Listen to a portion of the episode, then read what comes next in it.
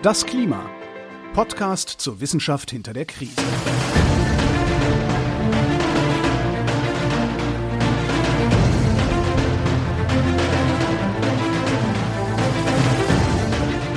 Hier ist das Klima, der Podcast zur Wissenschaft hinter der Krise. Wir lesen den aktuellen Bericht des Weltklimarats und wir erklären den aktuellen Stand der Klimaforschung. Jeden Montag mit Florian Freistetter und mit Claudia Frick. Schönen guten Tag. Hallo. Ja, willkommen zurück. Wir sind heute im nächsten Kapitel. Das nächste Kapitel ist Kapitel 14 und in der letzten Folge haben wir uns mit Kapitel 13 befasst. Und das sind ja jetzt alles Kapitel, die sich um Regionen der Welt drehen. Heute gehen wir nach Nordamerika. Letzte Woche waren wir in Europa und da waren wir nicht alleine, genau. sondern da hatten wir Birgit Bettner-Friedel dabei, die uns durch dieses Kapitel durchgeführt hat und sehr viele spannende Sachen erklärt hat, die wir so gut echt nie hätten erklären können. Genau, äh, und nicht nur, weil die gerade äh, da war und ihr langweilig war, sondern weil Nein. sie eine der Hauptautorinnen dieses Kapitels war. Also die wusste auch Bescheid, worum es ging. genau, nicht unerwähnt zu lassen. Ja. ja, genau. Also das war sehr spannend ähm, und jetzt wenden wir quasi den Blick äh, wieder zurück. Also wir waren ja erst in äh, Süd- und Mittelamerika, dann sind wir nach Europa und jetzt gehen wir wieder zurück nach Amerika, aber nach Nordamerika. Ja, ich glaube, weil das alles äh, alphabetisch sortiert ist, die Regionen. Also wir hatten Afrika, Asien, Australasien, Central and South America, Europe und jetzt sind wir bei North America und dann kommen die Small Islands. Also ich glaube, sie haben sie wirklich einfach der Reihe nach alphabetisch durchgeordnet, die Regionen. Uff. Das wäre wär mir im Leben nicht aufgefallen. wow. Okay, ja. Und du bist Bibliothekarin, möchte ich nur anmerken. Entschuldigung. Psst. Wie stehen ja. bei dir die Bücher? Oh, äh, darüber reden wir nicht. Okay. Sie liegen. Ja, äh, ich kann froh sein, wenn sie liegen. Also ja, aber das passt auch recht zum Thema. Also ich äh, wollte nur erwähnen, falls ihr heute Geräusche hört in diesem Podcast, die in diesem Podcast normalerweise nicht zu hören sind, dann kann das vermutlich äh, der Regen sein, der draußen fällt, beziehungsweise so Vogelgezwitscher oder was sonst noch so abgeht in der Natur. Denn äh, mein Arbeitszimmer, jetzt mich hier Behind the Scenes, Backstage, Home Story von Das Klima. ähm, mein Arbeitszimmer ist sehr klein und ist so ein kleiner Raum, der auch äh, oben unterm Dach ist und mit einem großen Fenster. Und der ist auch vollgestellt mit äh, Regalen und Zeug und Büchern, was gut ist, äh, wenn man Audio machen will, weil das ist äh, schön schön äh, Schall, ja, freundlich, wenn da viel Klump rumsteht an den Wänden, aber es führt auch dazu, wenn man so wie ich heute den ganzen Tag damit verbringt, äh, Podcasts aufzunehmen und es draußen so ein schwüler äh, Vorsommertag ist, und eigentlich ist es ein Sommertag, wir haben nur noch keinen Sommer, äh, dann wird's sehr sehr heiß und stickig in diesem Zimmer. Und jetzt hier heute Abend für diese Aufnahme habe ich gedacht, nee, ich lasse jetzt einfach mal die Balkontür offen. Und wenn man Regentropfen hört oder Vogelgezwitscher, dann ist das halt so. Wow, okay, gut. Ja. Das ist ja. Ich habe gerade noch das Fenster zugemacht. Tja, kannst du es auch gerne wieder aufmachen. Aber äh, wir nein, gucken nein, mal. Ich lasse das jetzt. Ich lasse das jetzt so spülen. Ja. Sollte es zu heiß, äh, zu heiß, sollte es zu ja laut werden, sollte irgendwas äh, draußen passieren, lautes, dann mache ich es natürlich zu. Bis dahin lassen wir das einfach so. Ja, und gehen nach Nordamerika. Und äh, wie immer fangen wir an mit äh, der geografischen Einordnung, weil äh, es ist zwar oft so, dass man sich denken kann, okay, wir wissen, wo Nordamerika ist und was Nordamerika ist, aber wie wir bei Asien gesehen haben zum Beispiel, wurden da auch durchaus äh, Länder einsortiert, die man jetzt nicht so sofort zu Asien zählen würde. Also die ganzen Länder auf der arabischen Halbinsel zum Beispiel haben laut IPCC Regioneneinteilung zu Asien gehört. Deswegen schauen wir immer, was dazugehört. Und bei Nordamerika ist das äh, Mexiko. Wie gesagt, das war nicht, hast du ja schon erwähnt, nicht im Zentralamerika-Kapitel drin, sondern Mexiko ist jetzt hier im Nordamerika-Kapitel. Kanada und die Vereinigten Staaten natürlich und äh, alles, was da halt noch so an Küstengebieten drin ist. Hawaii und die anderen Inseln der USA, die äh, zählen sie jetzt nicht dazu. Die werden zwar ab und zu mal erwähnt, aber die gehören dann zum nächsten Kapitel, das sich mit den kleinen Inseln beschäftigt, die überall auf der Welt verteilt sind. Das heißt, wenn was über Hawaii speziell zu sagen ist, wirst du uns das in der nächsten Folge erzählen, hoffentlich. Mhm. Und alles, was so Arktis in Kanada und Alaska ist, das werden wir dann wieder im Detail in dem Kapitel hören, wo es dann speziell um die Polarregionen geht. Ich weiß gerade nicht, welches das ist, das kommt noch irgendwann gegen Ende. Okay. Also wir sind hier Mexiko, Kanada, Vereinigte Staaten, also alles, was so ja, Festland ist, plus ähm, ja die näheren Küstengewässer, aber wir ignorieren die ferner gelegenen Inseln und wir ignorieren die Polargebiete. Kann man sich auch noch auf Abbildung 14.1 anschauen. Es fängt ja jedes Regionenkapitel mit einer Karte an, wo genau gezeigt wird, was dazugehört. Das kann man machen. Da sieht man auch die ganzen Unterregionen, die wir in der letzten Folge hatten mit, mit äh, Südwest, Ost, Südamerika und wie die alle da seltsam eingeteilt waren. Ja, wie ist die Ausgangslage? Nordamerika hat also in den Grenzen der IPCC-Region 494 Millionen Einwohner und Einwohnerinnen, 2019 der Stand, davon natürlich die meisten in den Vereinigten Staaten mit 329 Millionen und dann Mexiko mit 128 Millionen. Vergisst man auch gern, dass Mexiko ein sehr, sehr großes Land ist, also flächenmäßig ist es nicht klein und bevölkerungsmäßig ist es auch durchaus relevant. 128 Millionen Menschen wohnen dort, Kanada 37 Millionen. Ja, sind immerhin, äh, das sieht man wieder, was anderswo abgeht auf der Welt, 6,4 Prozent der globalen Bevölkerung leben dort. Ähm, tatsächlich hat äh, im Vergleich zu anderen äh, Ländern äh, Nordamerika auch eine sehr geringe Bevölkerungsdichte. Also in Mexiko sind es 64 Menschen pro Quadratkilometer, in den USA 35, in Kanada 4 Menschen pro Quadratkilometer. Also wer keine Menschen sehen will, geht nach Kanada und trifft dort wahrscheinlich die ganzen anderen Menschen, die keine Menschen sehen wollten. ja, genau. Aber natürlich, äh, es wird auch äh, das Triviale festgestellt. Also auch äh, hier in Nordamerika wird die Bevölkerungszahl wachsen in den nächsten Jahrzehnten und das natürlich, naja, äh, verstärkt all die Probleme, die jetzt schon existieren. Die Risiken, die der Klimawandel verursachen wird. Und das sollte man auch nicht erwähnen. Wir haben zwar gerade gehört, dass Nordamerika nur 6,4 Prozent der globalen Bevölkerung hat, aber Nordamerika ist für 25 Prozent der äh, globalen Treibhausgasemissionen verantwortlich. Oh, ja, stimmt, nicht zu vergessen. ja, also das ist durchaus ein, äh, etwas, was äh, man sich da anschauen muss, weil Nordamerika ist, jedes Land, jede Region ist relevant auf der Welt, aber hier wir haben wir hier ein Viertel der Treibhausgasemissionen, über die wir jetzt reden in der Region. Wie gesagt, ich habe dieses Kapitel ja sehr schlaglichtartig gelesen, also ich habe mir alles angeschaut und immer mal hier was rausgeholt, was interessant war, dort was rausgeholt, also jetzt nicht so wie du vor ein paar Folgen hier die große globale Geschichte von Asien, die Klimageschichte, die mhm. Synthese, sondern wirklich hier mal was, dort mal was, weil, wie wir auch schon vor zwei Folgen festgestellt haben, es äh, fängt an, sich zu wiederholen in dem Sinne, dass halt natürlich äh, solche Phänomene, die wir schon oft besprochen haben, es wird wärmer, äh, es gibt mehr Waldbrände und so weiter. Ja, das, das gilt für alle Regionen. Also wir müssen jetzt mhm. nicht mehr jedes Mal im Einzelnen alle Klimaentwicklungen aufzählen, weil wir die ja schon in Teil 1 des Berichts und dann eben in den Sektorenkapiteln, die den Anfang von Teil 2 gemacht haben, ausführlich besprochen haben. Also drum kommt das hier nur zum Teil von. Ich habe mir halt dann wirklich so ein paar Sachen rausgesucht, die, so wie ich das empfunden habe, eben für Nordamerika speziell sind und die dann mir genauer angeschaut. Aber damit man zumindest ein bisschen Überblick hat, ja, was sagt so die Zukunft oder was sagt das IPCC über die Zukunft? Naja, extreme Hitzewellen werden stärker werden. Äh, auch in der Arktis wird es wärmer werden. Die Wärmeperioden werden häufiger und dauern länger. Äh, in der nördlichen Hälfte von Nordamerika wird es mehr Niederschlag geben. In der südlichen, südwestlichen Hälfte von Nordamerika wird es weniger Niederschlag geben. Ja, der Schnee wird verschwinden. Ähm, auch in der subarktischen Region von Nordamerika. Die tropischen Wirbelstürme werden äh, sehr viel mehr Schäden anrichten. Es wird sehr viel mehr Risiko von Tropenstürmen geben und die werden sich dann tatsächlich auch, und jetzt erwähne ich doch mal eine Unterregion, in den äh, Nordosten von den USA äh, aufmachen, also auch in dieser Region. Ich glaube, USNE heißt Northeast, genau. Also das ist die Region, wo halt so, ja, New York liegt, äh, wo dann auch, äh, ja, Washington liegt dort. Also das sind Regionen, die dann tatsächlich auch in Zukunft äh, Risiken von Tropenstürmen bekommen. Und New York hätte man jetzt nicht so in den Tropen eingeordnet bis jetzt. Nee. Bisher noch nicht, aber man weiß ja nie. Es gibt ja, ja auch demnächst neue Küstenstädte.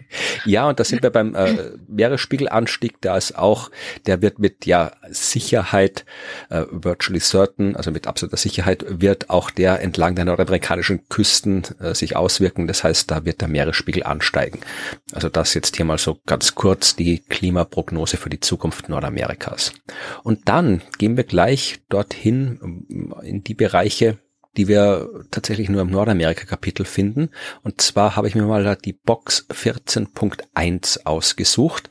Und da geht's um etwas, was wir zwar schon in diversen anderen Kapiteln auch äh, gelesen und besprochen haben, aber hier habe ich es in einer sehr, ja, wie soll ich sagen, sehr zugänglichen, sehr eindringlichen äh, Version gelesen. Da geht's wieder um die indigenen Völker, die es ja auch in Kanada und in USA und in Mexiko, also in allen drei Ländern, gibt sehr viele indigene Völker, die dort leben und äh, über deren äh, Klimastrategien, was Anpassung und äh, Vermeidung angeht.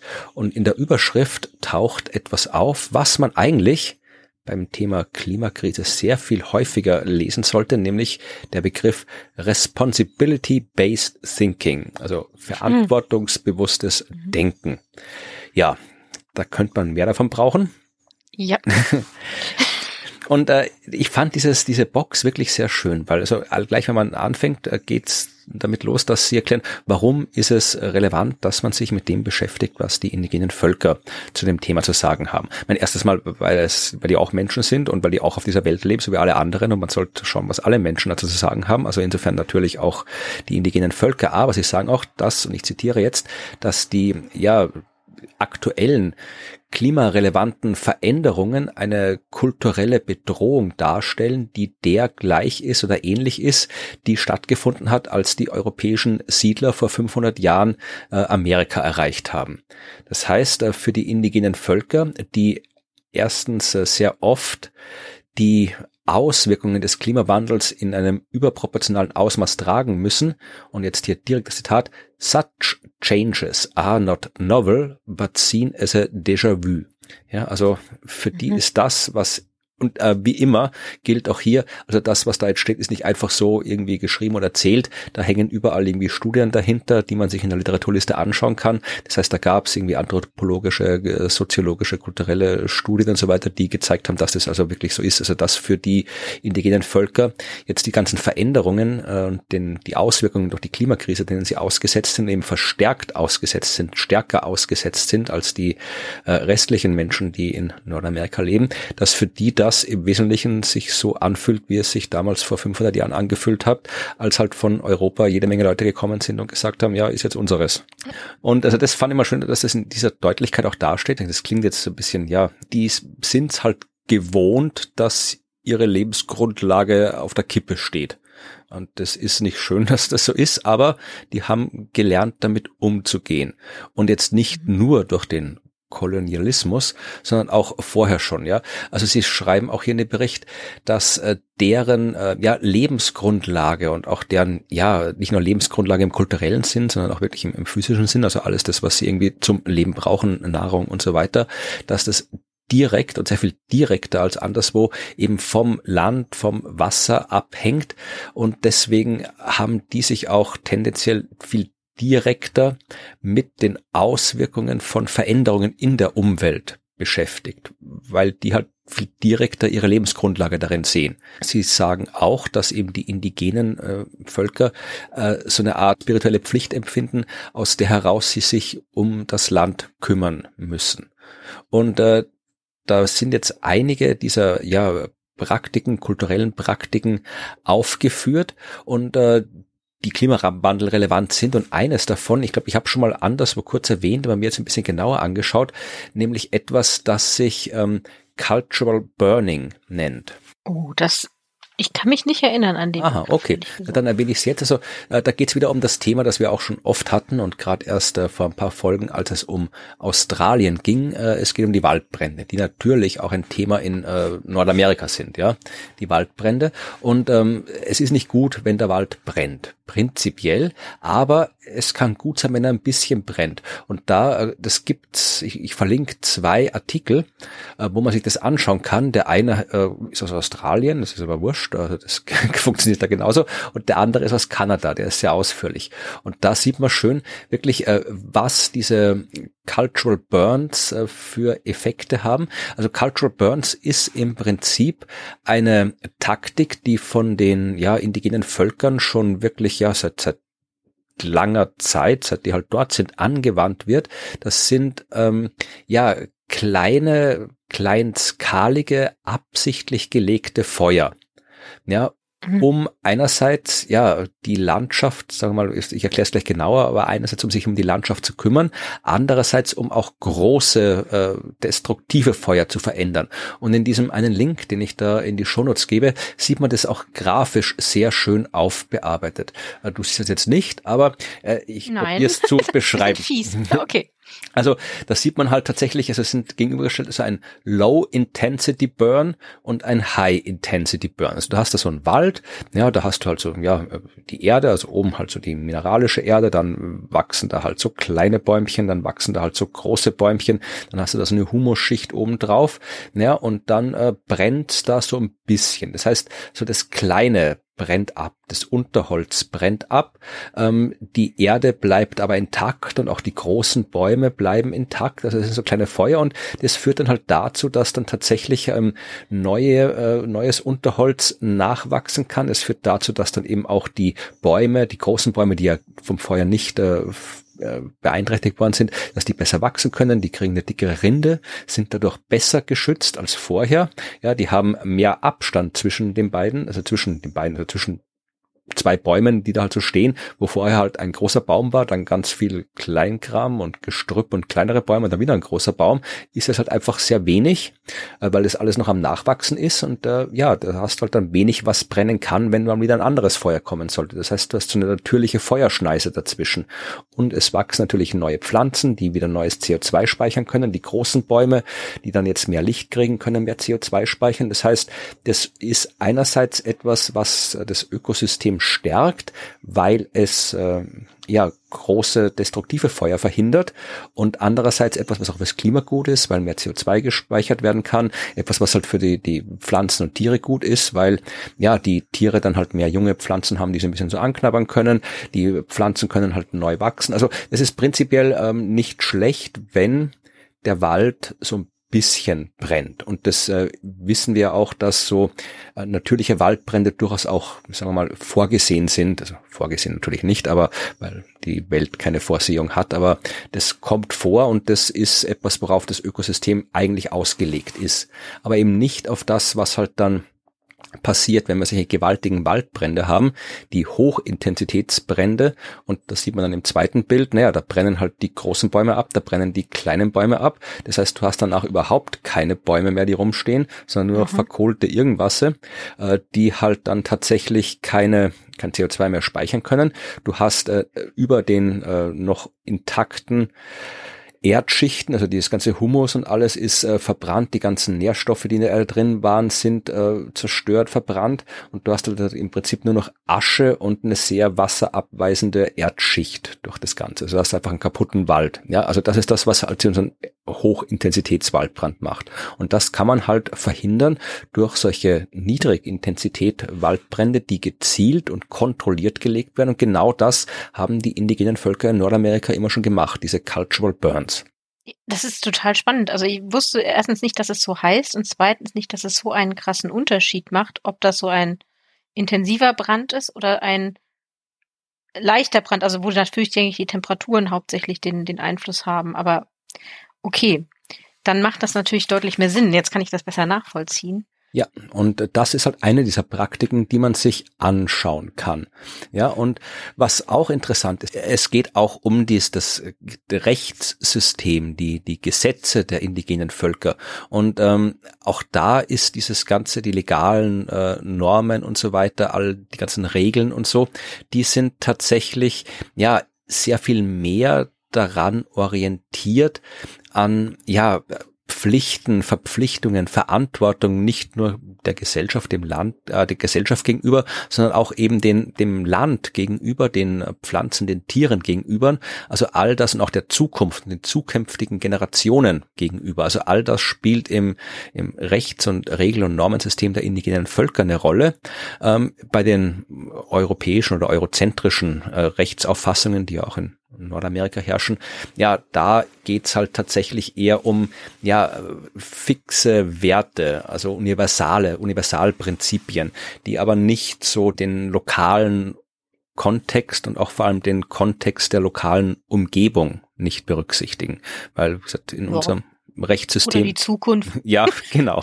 Also da äh, schreiben Sie auch, dass tatsächlich auch da könnte man sich daran orientieren, äh, wie diese Gesellschaften funktionieren und daraus auch etwas lernen. Und äh, da gibt jede Menge. Also Sie schreiben dann noch ein drittes Projekt, da geht es um die Decho, Decho, ich kann es nicht aussprechen korrekt, äh, eine Region in Kanada.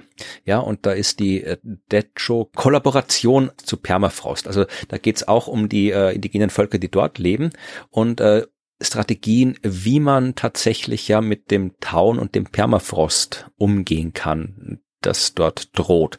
Und äh, da wird halt auch probiert, eben das Wissen der indigenen Völker ähm, zu inkludieren in das Wissen der, der äh, modernen Wissenschaft und da zusammen ja Möglichkeiten zu finden, wie man vorhersagen kann, wo es jetzt genau tauen wird, wann es jetzt wo genau tauen wird, wie man sich dran anpassen wird. Also da gibt es jede Menge interessante Projekte, wo probiert wird, das Wissen der Menschen, die halt immer schon da gelebt haben, tatsächlich äh, auch sinnvoll einzusetzen und sich daran zu nutzen. Und in dem Kapitel wird auch tatsächlich sehr explizit geschrieben, naja, dass ähm, wir tatsächlich, wenn wir äh, von diesen indigenen Völkern und dem indigenen Wissen lernen, dann könnte daraus äh, eine Klimawandel Politik, Policy entstehen, die tatsächlich eben, ja, verantwortungsbewusstes und respektvolles Verhalten gegenüber der Umwelt auch langfristig äh, fördert, anstatt dem, was wir jetzt machen. Ich weiß nicht, ob es ein bisschen naiv ist, was da drin steht in dem Kapitel, aber es ist zumindest etwas, das man sich mal überlegen kann. Also das fand ich sehr interessant, dieses Kapitel, weil es halt wirklich äh, da so deutlich äh, dargestellt wurde, wie es jetzt in den anderen Kapiteln, die sich mit dem Wissen der indigenen Völker beschäftigt haben, äh, noch nicht drin gestanden ist. Ja, nee, tatsächlich mhm. nicht. Dann machen wir auch gleich weiter, äh, nachdem wir schon die Cultural Burns gehabt haben, schauen wir uns wieder die echten, also echten, die wirklich destruktiven Brände an, von denen es ja tatsächlich auch in Nordamerika sehr viele gibt. Und da äh, sind auch ja jede Menge Beispiele gebracht. Also ich muss nicht extra erwähnen, dass der Klimawandel dazu führen wird, dass es wärmer wird, dass es trockener wird, dass die sogenannten Feuerwetterbedingungen sehr viel häufiger werden und so weiter und so fort. Also das haben wir schon oft genug gehabt. Das wird auch im Nordamerika passieren. Und dann habe ich gedacht, schaue ich wieder mal auf die Kosten, weil das ist was, wo man dann viele Menschen dann tatsächlich ähm, motivieren kann. ja. Tatsächlich, wir sind jetzt bei dem, was schon war. Also die Kosten sind schon um einen Faktor 4 gestiegen seit 1985. Ja, und wir liegen jetzt schon bei so Bereichen bei eineinhalb bis drei Milliarden Dollar für mhm. so einen Vierjahresabschnitt von 2016 bis 2020 ungefähr. Die jährlichen Kosten in Kanada sind gestiegen äh, um das zwei- bis dreifache, also im Vergleich äh, so 1970 bis 2017 und 2015 bis 2017. Also auch da sind wir im Milliarden-Dollar-Bereich. In der schlimmsten Feuersaison in British Columbia sind allein dort in British Columbia im Jahr 2017 eine halbe Milliarde Dollar ausgegeben worden das ist viel Geld. Hast du schon mal vom Fort McMurray Fire gelesen, gehört? Nein, absolut nicht. Ich auch Nein. nicht. Äh, das war 2016 und äh, gilt als das äh, teuerste, die teuerste Naturkatastrophe in Kanada ever. Also, oh, oh, okay. okay. also allein bei diesem Brand in Fort McMurray äh, sind insgesamt drei Milliarden Dollar in ja Versicherungsaufwänden äh, angefallen. Also ich habe geschaut, es gibt Zahlen, die variieren von eben ein bis zwei Milliarden bis hin zu 14, 15 Milliarden Dollar. Drei Milliarden ist das, was im IPCC-Bericht steht. Das nehmen wir das. Es ist eh immer noch viel Geld. Ähm, verbrannt ist bei diesem Fort McMurray Fire, äh, verbrannt sind 589.000 Hektar. Und diesmal habe ich es umgerechnet in die offizielle Einheit, in der man solche Sachen umrechnet in Deutschland, nämlich das entspricht 2,3 Saarländern. Ich finde es gut, dass du es direkt umgerechnet hast. Die Frage lag mir auf der Zunge. ja. Okay. Es sind 2,3 mal das Saarland, ist bei diesem einen Feuer im Jahr 2016 mhm. abgebrannt. Es sind insgesamt ungefähr zweieinhalbtausend äh, Wohnungen, Häuser, Gebäude abgebrannt. 2000 weitere ja, Wohnungen mussten irgendwie umgesiedelt werden. Ungefähr 88.000 Menschen mussten ihre Wohnung, ihr Zuhause verlassen. Ja, also das ist schon, das war ein Brand. Ja, und auch da tatsächlich äh, wird in Kanada das Ganze ansteigen. Also äh, die Kosten, um dafür zu sorgen, dass die Feuer eben nicht außer Kontrolle geraten, werden unter einem sehr guten Emissionsszenario für die Zukunft auf eine Milliarde pro Jahr mhm. und ähm, das ist ein 60-prozentiger Anstieg im Vergleich zu jetzt. Also eine Milliarde pro Jahr gegen Ende des Jahrhunderts sind 60 Prozent mehr als jetzt. Und wenn wir einen schlechteren Emissionspfad nehmen, ja, dann sind wir bei einem 120-prozentigen Anstieg der Kosten bis zum Ende des Jahrhunderts. Ja, und auch in den USA äh, geht man davon aus, dass wir dann gegen Ende des Jahrhunderts pro Jahr 23 Milliarden Dollar brauchen werden, um die Feuer so weit unter Kontrolle zu kriegen, dass ja, sie halbwegs, dass sie nicht komplett irgendwie alles abbrennen. Ja, also es ist teuer. Ja, die, die Kosten des Nichtstuns, ne? Genau. Wenn wir viel, viel tun, es wird, es wird trotzdem mehr. Also wir werden sowieso mehr ja. Kosten haben, aber weniger mehr Kosten, als wenn wir nichts tun würden. Gut, jetzt haben wir alles abgebrannt. Machen wir noch was nass? Ja, genau. Jetzt kommen wir zum Wasser. Ja, also ich habe das nächste Punkt, wir das Wasser angeguckt. Sehr gut. Da geht es vor allem jetzt um das Wasser, nicht jetzt im Sinne von Überschwemmungen, sondern um das Wasser, das wir brauchen. Ja, also Trinkwasser, Trinkwasser. Wasser für Landwirtschaft, Wasser für äh, Industrie, Wasser zur Energieproduktion. Und da äh, sehen wir jetzt schon, dass natürlich in gewissen Bereichen im Südwesten der USA, Mexiko und so weiter, dass da äh, Wasser schon ja manchmal ein bisschen knapp wird, aber das ist auch auch etwas, was für die Zukunft entsprechend projiziert wird, dass es noch stärker wird. Das wird ökologische Auswirkungen haben. Das wird ökonomische Auswirkungen haben, weil natürlich auch, da geht es um so Regionen wie äh, Colorado, den Rio Grande, das ist im Nordmexiko, im Südwesten, das sind, das sind große Städte, große Siedlungen, da leben viele Menschen und äh, die brauchen viel Wasser. Und das ja. wird dazu führen, dass äh, man irgendwie damit umgehen muss, dass es miteinander streitende oder in Konflikt stehende Bedürfnisse gibt, die über Bundesstaaten und über Staat, äh, Staaten hinausgehen.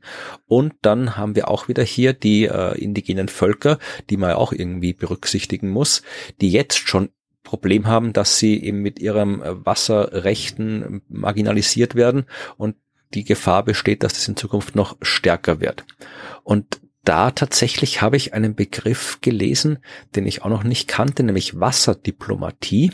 Oh, ja. er ist uns noch nicht begegnet. nee. Also wir haben ja viel über Möglichkeiten des Friedensschaffens geredet, aber über Diplomatie, nein, ja. Wasserdiplomatie. Ja, also das ist ein Begriff, es dürfte anscheinend auch so eine Unterdisziplin der Diplomatie und internationalen Beziehungen sein. Also es wird zuerst mal festgestellt, dass man auch hier aufpassen muss, dass es keine Fehlanpassungen gibt. Ja, aber natürlich kann man jetzt hier, äh, wenn damit zu rechnen ist und damit ist zu rechnen, dass Wasserknappheit äh, tatsächlich sehr viel häufiger auftreten wird und dann kann es durchaus sein, dass sich der eine oder andere Gouverneur, Gouverneurin denkt, naja, dann buddeln wir einfach tiefer, da ist noch Grundwasser und das pumpen wir weg.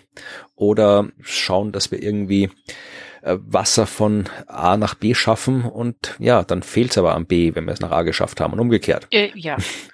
Und ja, genau, man muss immer gucken, dass es überall Wasser ankommt. Genau. Und da schreiben sie tatsächlich irgendwie, dass die Forschung zur Wasserdiplomatie eben zu dem Schluss kommt, dass man da wirklich die Verhandlungen ja aufweiten muss, dass man die Zielsetzungen der Handlung, der Verhandlungen äh, anders betrachten muss, dass man von so ja Nullsummen äh, Spielen äh, weggehen muss. Also ich habe das und wenn ich es dir gebe, habe ich weniger und umgekehrt, sondern dass man wirklich einen ja ein, ein viel diverseres äh, Set von Wasserrechten, Wasseransprüchen flexibler betrachten muss, das auch flexibel ist, um auf veränderte Bedingungen äh, zu reagieren.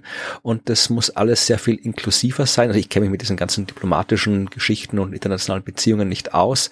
Aber es geht tatsächlich darum, dass das alles ja sehr viel flexibler werden muss, weil es äh, nur flexibel funktioniert.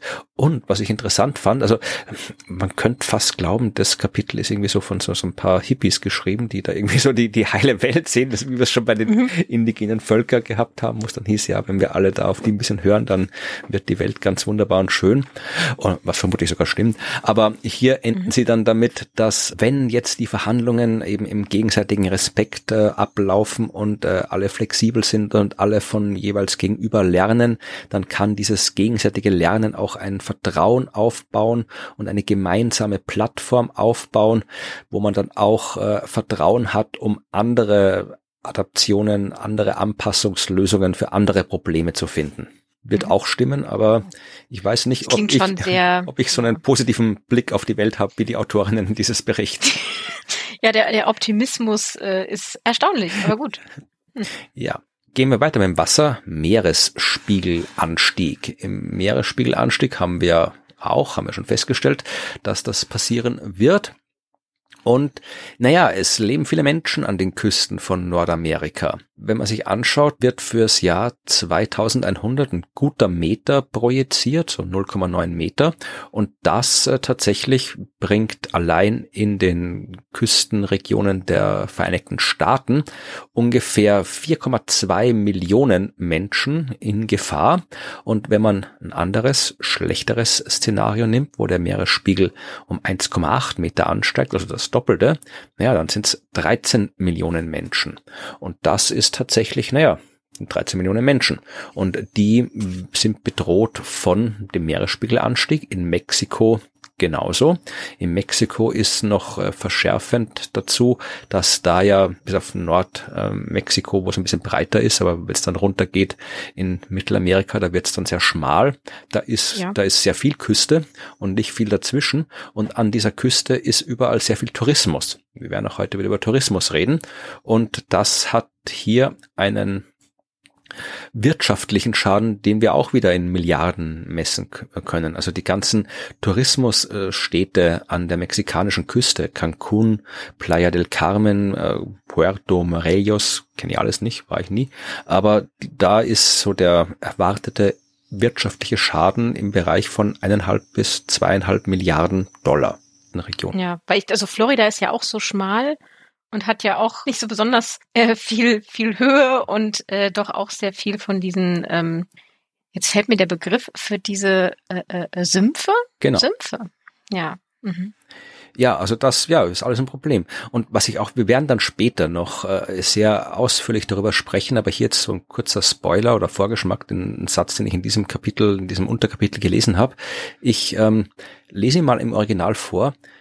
In some US cities with political resistance to action on climate change, adaptation measures focused on addressing extreme events rather than climate change impacts were able to make progress. Das heißt, in manchen Städten, wo die lokale Regierung, die lokale Politik ja nicht unbedingt positiv gegenüber der Existenz von sowas wie einem Klimawandel eingestellt ist und natürlich auch dann auch keine Maßnahmen gegen irgendwas, was vom Klimawandel, den es ja eh nicht gibt, ähm, machen wollte, hat man Erfolg gehabt, indem man gesagt hat, ja, na, wir machen ja nichts gegen den Klimawandel, wir machen nur was gegen Extremereignisse.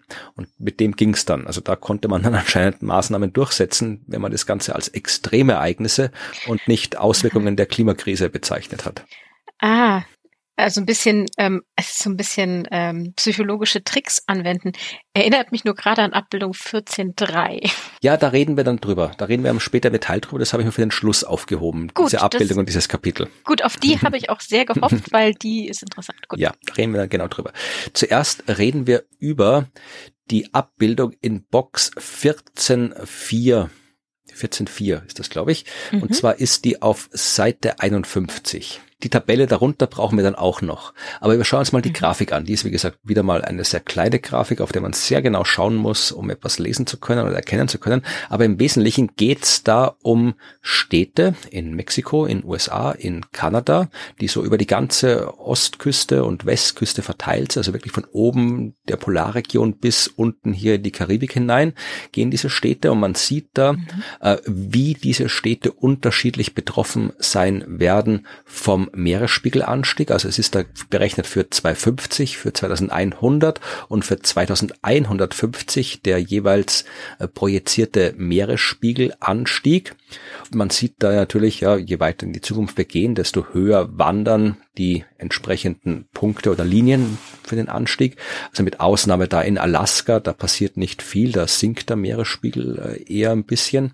Aber Ansonsten ja, haben wir da wirklich so, also 250 ist es noch so beim maximalen halben Meter in Mexiko, in Los Angeles ungefähr, geht dann aber teilweise für wieder äh, Mexiko, Acapulco ist das zum Beispiel, äh, geht dann teilweise rauf bis zu eineinhalb Meter Anstieg in 2051. Ja, oder in New Orleans ist so ein ganz extremes Beispiel. Wenn wir da schauen, haben wir für 2150 einen Meeresspiegelanstieg von über zwei Metern in New Orleans und das ist viel. Ja, also da kann man sich erstmal hier die einzelnen Zahlen anschauen. Was ich interessant fand, ist dann aber die Farbe, in der die jeweiligen Städte angegeben sind. Also die sind alle in unterschiedlichen Farben da angeschrieben und diese Farben entsprechen ja den Readiness Levels der Anpassung. Also die Farben sagen dir, wie gut haben die sich schon was überlegt, was sie tun können für den kommenden Meeresspiegelanstieg.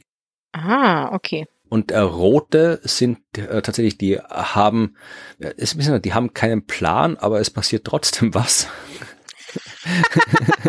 oh, cute, okay. Dann gibt's äh, die in Orange sind die, die haben einen allgemeinen Plan, in dem zumindest das, der Begriff Meeresspiegelanstieg vorkommt. Äh, dann gibt's so hellblau, die haben einen sehr spezifischen Plan, wo aber nicht drin steht, was man spezifisch machen könnte.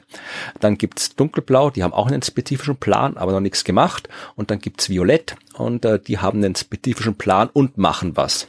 Und das fand ich interessant, wie das verteilt ist. Ja, also wenn wir jetzt auf die Westküste schauen, also da hier Richtung Pazifik, da haben wir San Francisco. Die haben einen Plan und da gibt's auch schon was, was gemacht wird. Ansonsten sind wir eher so in dem Bereich, ja, wir haben einen Plan, aber das reicht uns mal. Also wir müssen noch nichts machen. und ähm, ja. An der Ostküste schaut es ein bisschen besser aus. Da haben wir mehrere, die einen Plan mit Aktionen haben. Miami zum Beispiel, New Orleans, also die wären auch schon blöd, wenn sie da nichts tun würden, weil die merken es ja jetzt schon sehr, sehr intensiv, was es heißt, wenn Hochwasser kommt und wenn Wirbelstürme kommen, die dann das Hochwasser verstärken. Aber man kann sich das, und deswegen habe ich die Tabelle, die dazugehört, auch noch erwähnt, die ist gleich drunter. Da ist dann wirklich für all diese aufgeführten Städte tatsächlich genau beschrieben, was da in diesen Plänen drin steht oder nicht drin steht. Also New York zum Beispiel, wird aufgeführt, New York ja, hat 20 Millionen Menschen, die bis 2050 mhm. äh, Gefahr laufen, dass ihnen was passiert. Und äh, ja, 40 Prozent der äh, Wasseraufbereitungsanlagen sind äh, die Gefahr, dass sie 2050 äh, beeinträchtigt sind. 60 Prozent der Kraftwerke müssen umgesiedelt werden und so weiter, wenn es zu arg wird mit den Überflutungen. Also New York hat schon was, mit dem es rechnen kann, in ja weniger als ungefähr 27 Jahren bis 2050. Und jetzt kann man schauen, was hat New York? New York hat äh, tatsächlich viele Pläne gemacht, aber, und ich zitiere wieder, It is unclear how much of the planning has moved forward into implementation. Also gibt einen Plan, aber man weiß nicht, äh, ob die schon was gemacht haben. Also das ist anscheinend nicht erfasst, nicht veröffentlicht, nicht kommuniziert, nicht der Wissenschaft oder sonst irgendjemanden zugänglich herauszufinden, ob New York von dem Plan mal abgesehen noch irgendwas anderes gemacht hat. Sehr vertrauenserweckend, würde ich sagen. Genau. Und das kann man sich da halt tatsächlich für alle anschauen. Jetzt als anderem Beispiel hier New Orleans. Hier, also da steht auch hier, was ist in Gefahr? Die komplette Stadt ist in Gefahr. Ähm, und die City of New Orleans Adaption, die ist tatsächlich schon in der ja, größeren Louisiana-Küsten Klimawandel Anpassungsplänen inkludiert. Der Prozess inkludiert sehr spezifische Projekte mit regelmäßigen Updates, äh, was die Implementation angeht. Also New Orleans macht was und man sieht auch, dass sie was machen. Ja, okay. und das, wie gesagt, da kann man sich, wenn man mal so ein bisschen Details haben will, steht da in diesen war so ein Querschnitt einmal die Küste links rauf, rechts runter, kann man sich alles anschauen, was da wo passiert. Mhm. Ja, ja, Miami äh, ne, ist ja auch mit Florida da drin ja. ja. Ja, die sind auch eher so in dem Bereich, äh, dass sie tatsächlich sich was überlegt haben. Die haben was gemacht und äh, mhm. die, der, da merkt man halt auch die, die sich noch einreden können, es passiert uns eh nix. Da ist eher ja. nicht so sowas wie Miami oder New Orleans. Die können sie nicht einreden, dass nichts passieren wird, weil da passiert jetzt schon was. Genau, da passiert jetzt schon was. Aber das zeigt natürlich wieder, dass es erst dann passiert, wenn die entsprechenden Städte äh, schon betroffen sind und dann ist es ja meistens doch ähm, zu spät, um bestimmte Sachen zu verhindern. Genau. Dann schauen wir weiter thematisch. Wie gesagt, wir springen heute von Thema zu Thema und jetzt sind wir bei, ja, Gesundheit, mentale Gesundheit, Wohlbefinden und wir schauen auf die Seite 59 und zur Abbildung 14.8 und da sehen wir ein Propellerdiagramm, die mir nicht so liegen, aber das fand ich tatsächlich sehr schön, weil ich habe einfach den Propeller ignoriert und das drunter gelesen und das war dann okay.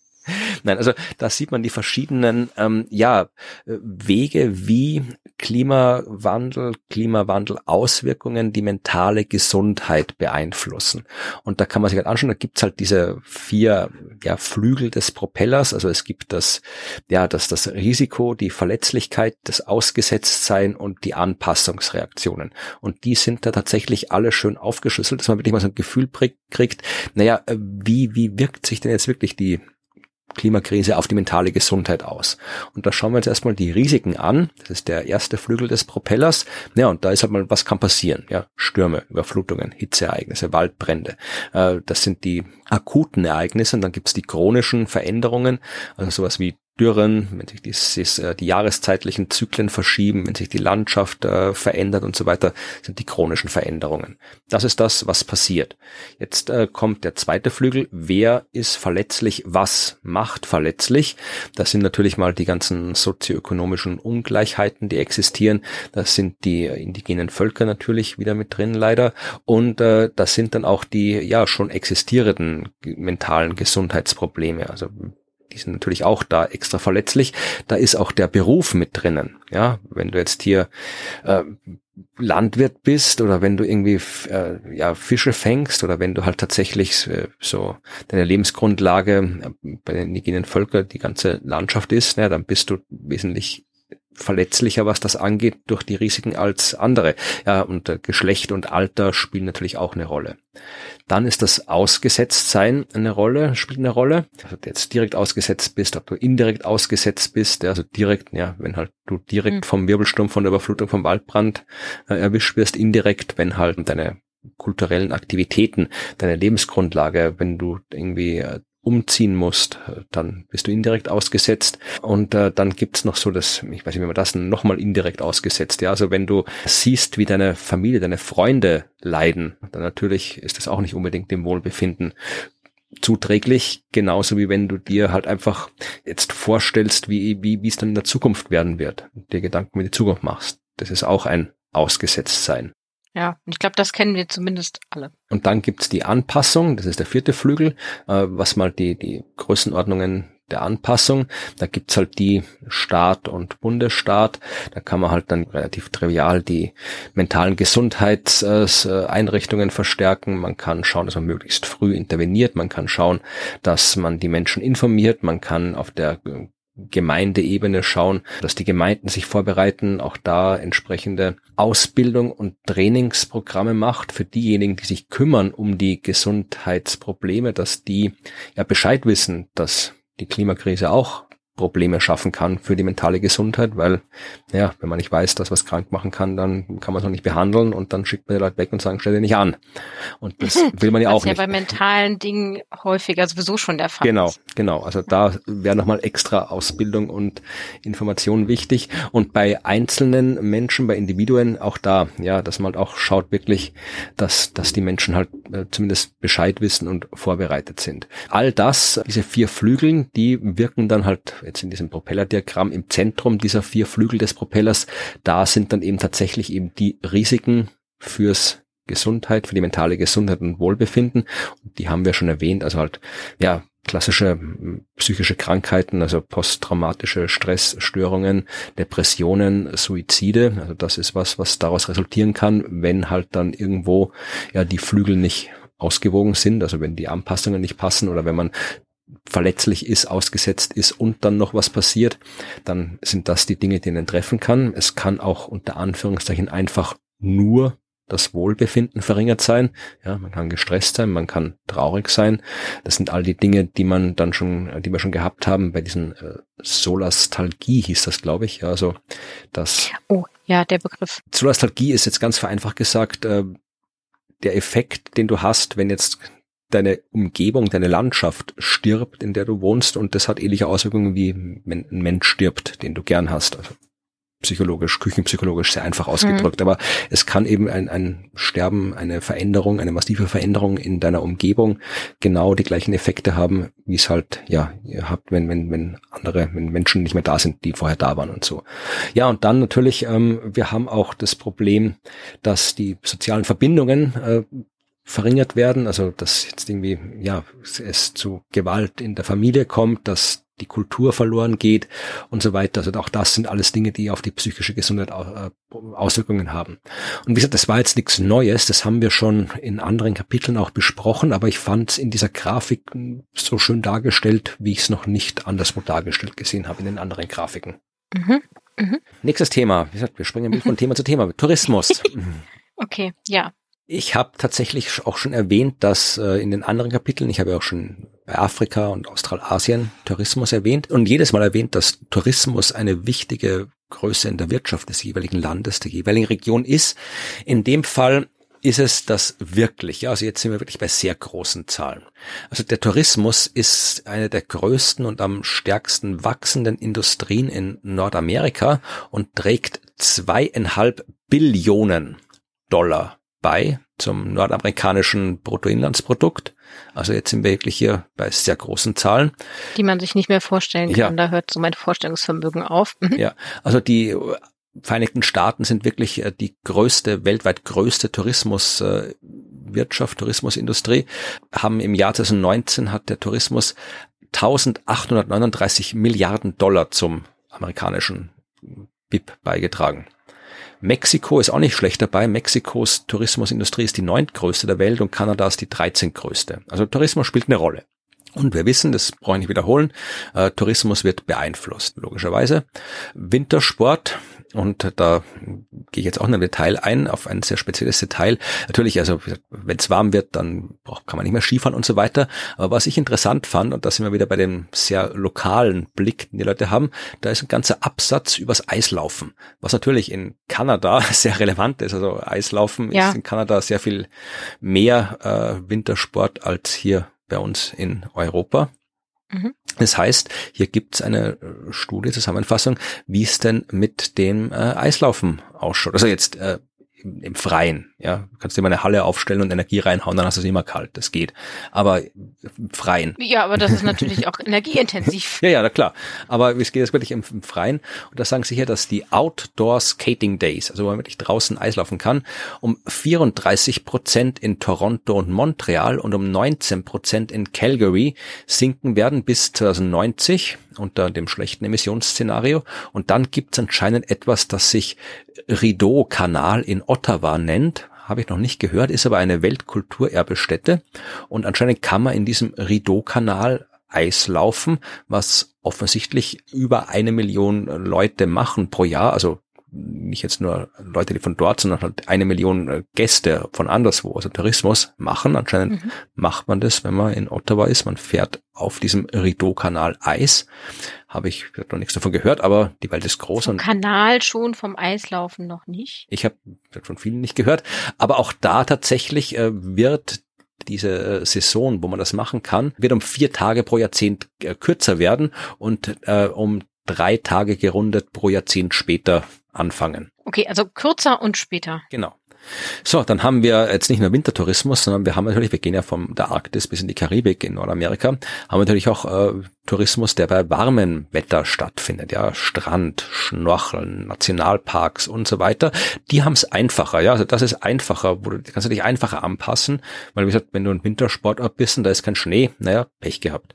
Äh, mhm. Da kannst du nicht viel machen, aber wenn es heißer wird, da kann man zumindest noch irgendwas machen, ja, da kannst du halt irgendwie, okay, dann, dann machst halt, liegst halt nicht mehr den ganzen Tag am Strand, sondern dann liegst halt irgendwie morgens am Strand und danach, weiß ich, machst einen Ausflug, in, machst einen Ausflug in, in den Wald oder was weiß ich, also die können sich leichter anpassen dieser Tourismus, also mhm. da weitreichende Auswirkungen äh, der Klimarisiken erwartet man da bei drei bis vier Grad globaler Erwärmung, wohingegen bei Wintertourismus schon weit vor zwei Grad Erwärmung man äh, da Auswirkungen sehen wird.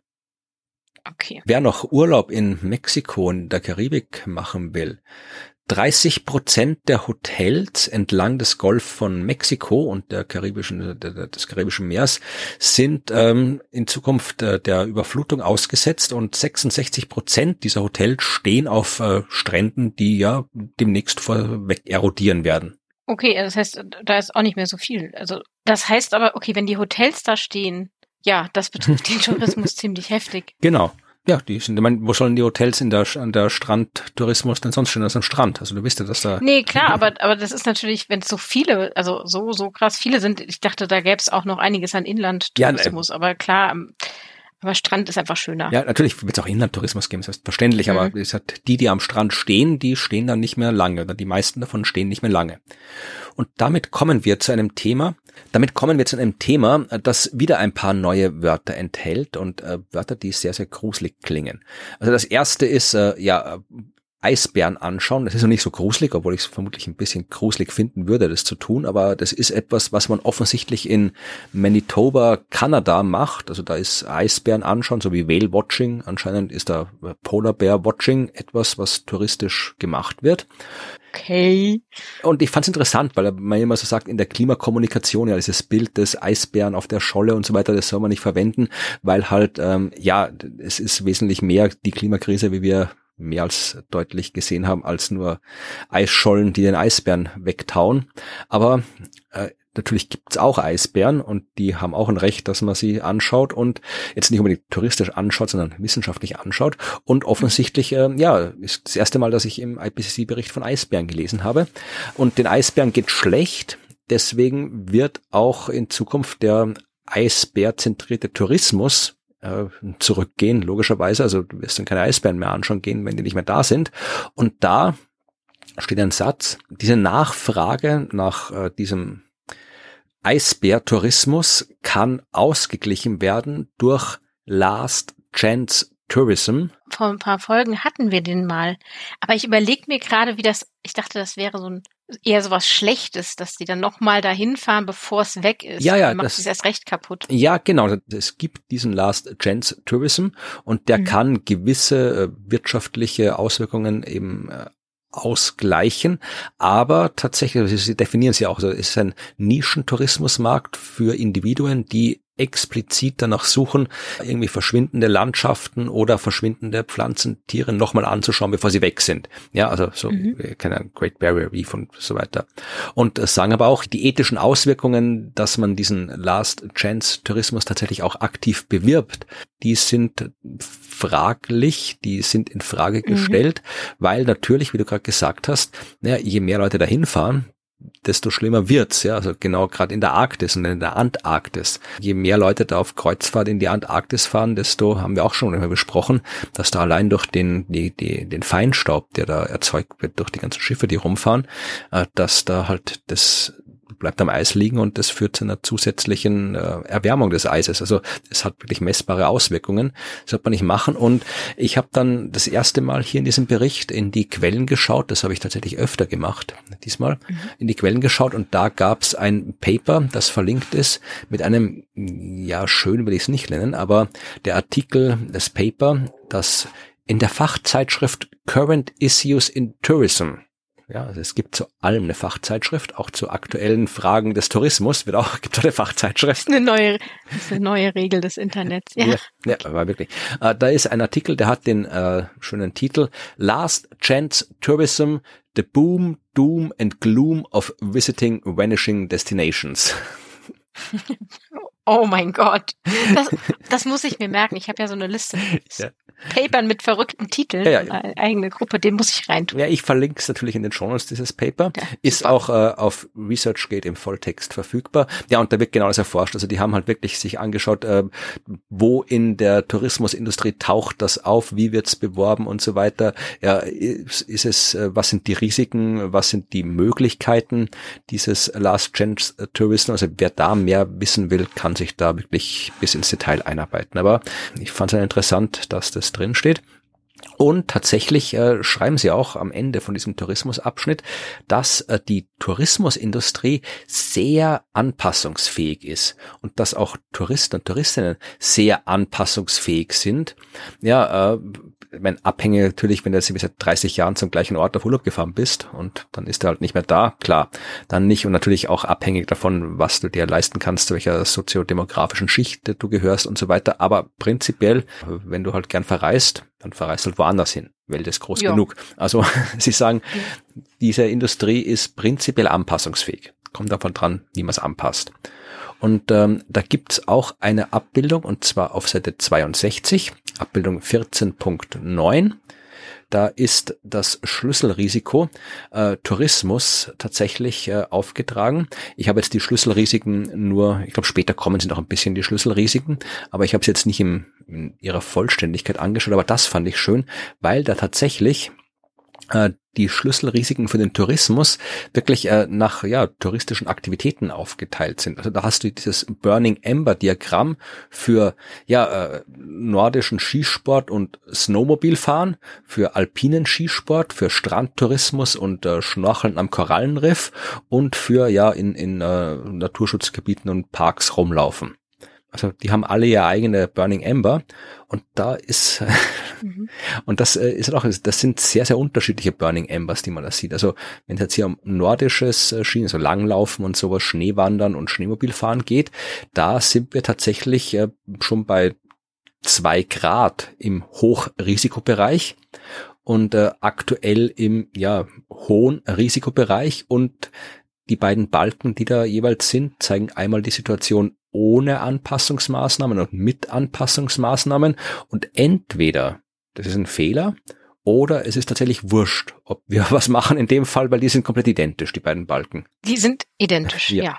Also da müssen wir nochmal abwarten auf die finale Version des Berichts, ob mhm. die vielleicht nochmal ausgetauscht werden. Vielleicht erinnert uns irgendwie äh, ein Hörer oder eine Hörerin äh, dann daran, dass wir das gesagt haben. Aber ich kann mir es auch theoretisch vorstellen, weil wir, wir sind schon, äh, gerade wenn es jetzt ums Abschmelzen von Sachen geht, das sind alles diese Phänomene, die sehr lang nachhängen. Also kann es durchaus sein, dass da Anpassung auch nicht mehr viel hilft. Ich finde es auch ein bisschen merkwürdig, ja. muss ich sagen. Gut. Aber kann natürlich auch sein, dass es einfach ein Fehler ist, weil die anderen unterscheiden sich tatsächlich alle, ja.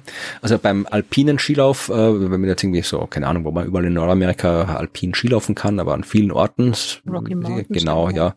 Und da sind wir halt äh, aktuell so, ja, im, so, so, ja, im Übergangbereich vom moderaten zu hohen Risiko, landen bei fehlender Anpassung ab ungefähr ja so drei Grad globale Erwärmung im Hochrisikobereich und mit Anpassung können wir es noch so auf ja dreieinhalb Grad rauszögern. Äh, was am besten ist, äh, ist tatsächlich hier so ja Strandtourismus und eben in Parks rumlaufen. Da sind wir momentan noch im ja moderaten Risikobereich und äh, können das je nachdem, wie wir es anpassen, ob wir es anpassen, rauszögern äh, bis vier Grad, bevor wir in den sehr hohen Risikobereich kommen. Also das sind die anpassungsfähigeren Tourismusaktivitäten. Ja, es ist sehr interessant. Also es hat sich ja wirklich überall naja, nein, nicht überall was getan. Nein, da auch nicht. Also gut, das Bild ist, das Bild verwirrt mich. Ich möchte bitte auch die finale Version sehen. Legen wir Abbildung 14.9 auf Wiedervorlage. Ja, bitte auf Wiedervorlage. Das ist das Richtige. Äh, genau. Damit kenne ich B aus als Politiker. Wunderbar. Ja, also bitte auf Wiedervorlage. Und gehen wir weiter zum nächsten Thema. Jetzt sind wir bei den Lebensgrundlagen und bei der Fehlanpassung. Wir haben ja immer wieder mal über Fehlanpassungen gesprochen. Also man macht was, um äh, ein Risiko abzumildern oder irgendwas zu tun und später stellt sich raus, äh, es wäre besser gewesen, wir hätten es nicht gemacht. Klassisches Beispiel es wird sehr viel heißer in den Städten und wir stellen überall Klimaanlagen in die Wohnungen. Dann wird es kurzfristig kühler, aber wir brauchen sehr viel mehr Energie, wir haben sehr viel mehr CO2-Verbrauch und es wird noch heißer, bis dann irgendwann ja die Klimaanlage auch nicht mehr funktioniert, weil wir mit der Energieproduktion nicht hinterherkommen, beziehungsweise uns die, ja, der Wassermangel und die starke Hitze die Energieinfrastruktur zusammengehaut haben. Ja, klassische Fehlanpassung gibt's aber auch anders und da habe ich es äh, interessant gefunden, dass sie sich hier mit einem speziellen Beispiel aus Mexiko beschäftigt haben, wieder für die äh, indigenen äh, Menschen in Mexiko. Die haben halt ja da so Zeug gelandwirtschaftet und angebaut, wie sie es halt immer so gemacht haben.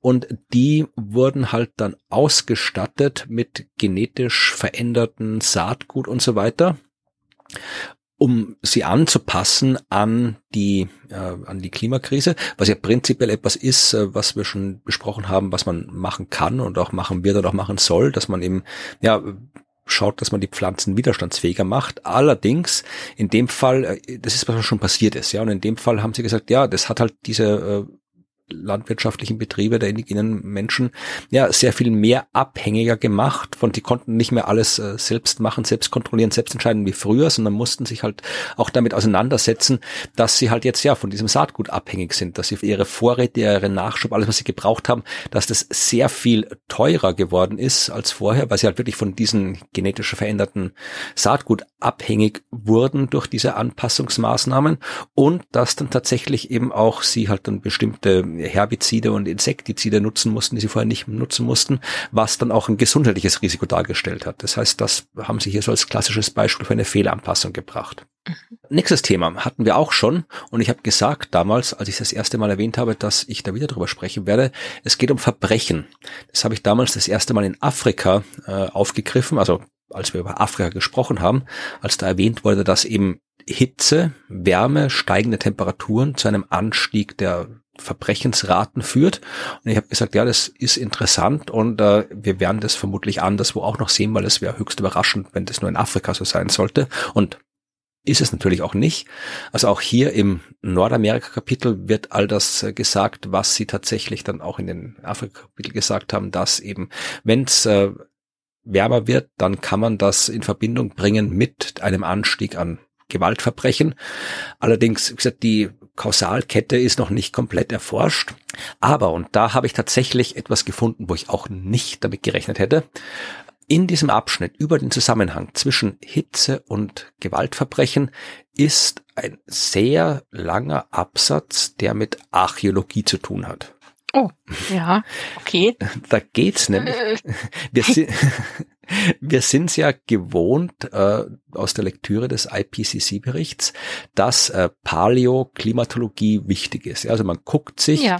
die Vergangenheit an, um daraus Informationen über die Zukunft zu kriegen. Ja, also wir schauen uns an, wie hat sich äh, das Klima in der Vergangenheit verändert. Das können wir aus verschiedensten Sachen äh, ableiten, ja, äh, aus, aus Erdschichten, aus Eisbohrkernen und so weiter. Und das sagt uns was eben, wie das System sich verhalten kann. Und die haben das gemacht für den Zusammenhang zwischen Hitze und Gewaltverbrechen. Äh, äh, über die Vergangenheit. Okay, ich bin gespannt, ja. Ja, und auch das war das zweite Mal, wo ich mir ein Paper äh, aus der Literaturliste angeschaut habe.